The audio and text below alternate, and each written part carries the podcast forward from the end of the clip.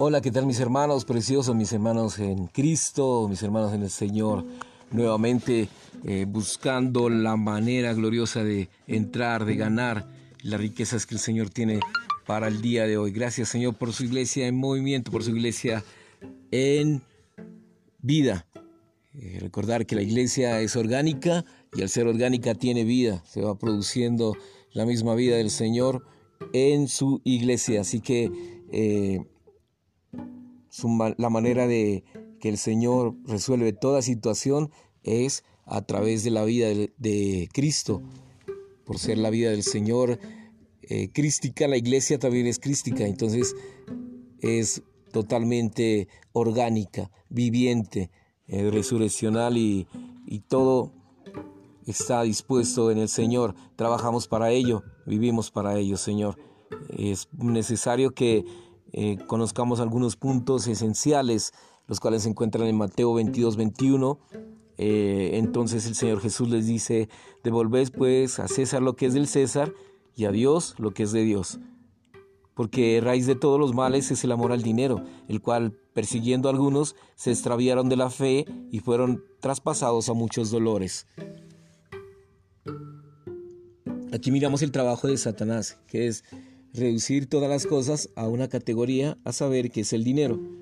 No existe nada en este mundo que no pueda comprarse con dinero. Si una persona tiene dinero, todo está a su disposición. Todas las cosas fueron creadas por Dios, menos el dinero, el cual procede de César.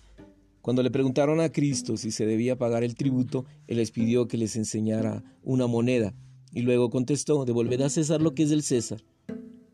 Mateo 22, 21. Él no sacó dinero de su bolsillo. Si lo hubiese hecho, podría haber dicho que él también tenía a César en su bolsillo. Cuando tenemos a Dios, lo tenemos todo. De igual modo, cuando Satanás se apodera del dinero, lo tiene todo. El dinero es poderoso, lo puede comprar todo. Para comprar madera, piedras o cualquier otra cosa que nos guste, necesitamos riquezas. De esta forma, las riquezas llegan a ser el poder y el centro de la adoración del hombre. ¿A quién adorará el hombre? ¿A Dios o a las riquezas? Esa es la más grande controversia del universo. La adoración a Dios está a un lado y al otro está la adoración a las riquezas. Las riquezas están diametralmente opuestas a Dios. ¿Cómo es que las riquezas pueden resistir a Dios? Esto se debe a que lo único que puede unir las cosas es el dinero. La avaricia solo es raíz de todo mal. Primera de Timoteo 6:10. Sino que es lo que la idolatría. Las riquezas son un ídolo. La Biblia declara que la avaricia y la idolatría pertenecen a la misma clase de pecado. Efesios 5:5. Si una persona es salva y no resuelve el asunto del dinero de una forma clara, no ha sido completamente salva. Si una persona conserva sus ídolos de madera y de piedras en su casa, ¿acaso la recibiríamos para bautizarla? No obstante, muchos no han resuelto el asunto del dinero después de haber sido salvos. Decimos que la India es un país idólatra, que en él existen más ídolos que gente, pero el número de personas que adoran las riquezas excede el número de personas que adoran ídolos. Desde Asia hasta África, desde los científicos hasta las personas supersticiosas, todos aman las riquezas. Las riquezas son el objeto de adoración más común. Dios quiere ganarlos y las riquezas también quieren ganarnos. A menos de que los hijos de Dios sean liberados del poder de las riquezas, no podrán tener un testimonio apropiado ni podrán ser cristianos adecuados. Si uno trata de mantener las dos cosas, no podrá servir bien al Señor. Porque el Señor le exigió tanto al joven gobernante al pedirle que vendiera todo lo que tenía. Aquel joven era muy bueno, guardaba la ley, pero el Señor le dijo que le faltaba lo más importante, y ello tenía que ver con las riquezas. Lucas 18, 18, 23. En la historia eclesiástica, la iglesia Moravia era un grupo que tenía la misión más eh, prevaleciente. Su fundador, el conde Sinderford, le entregó todas sus posesiones al Señor. Unas décadas después, siete ingleses fueron a China para predicar el Evangelio. Ellos eran conocidos como los siete de Cambridge. Entre ellos estaba C.T. Stubb, quien había sido un campeón de cricket.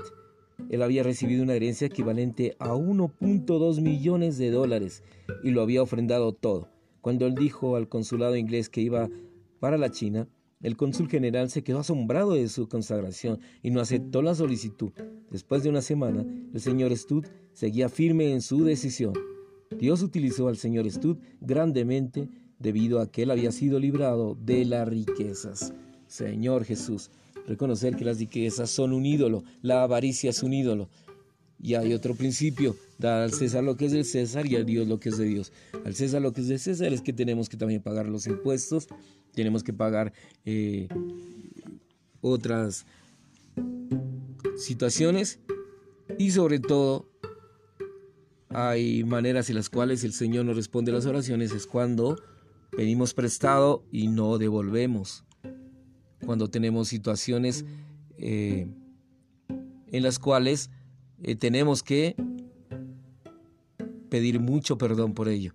Tenemos que pedir perdón porque eh, tenemos muchas situaciones en las cuales el Señor no puede contestar nuestras peticiones. Así que es necesario ir al Señor, pedir perdón y que Él de la manera apropiada para que el Señor provea y poder cancelar toda deuda, toda, todo préstamo, todo, todo interés, toda situación, las cuales no permite que el Señor conteste nuestras oraciones.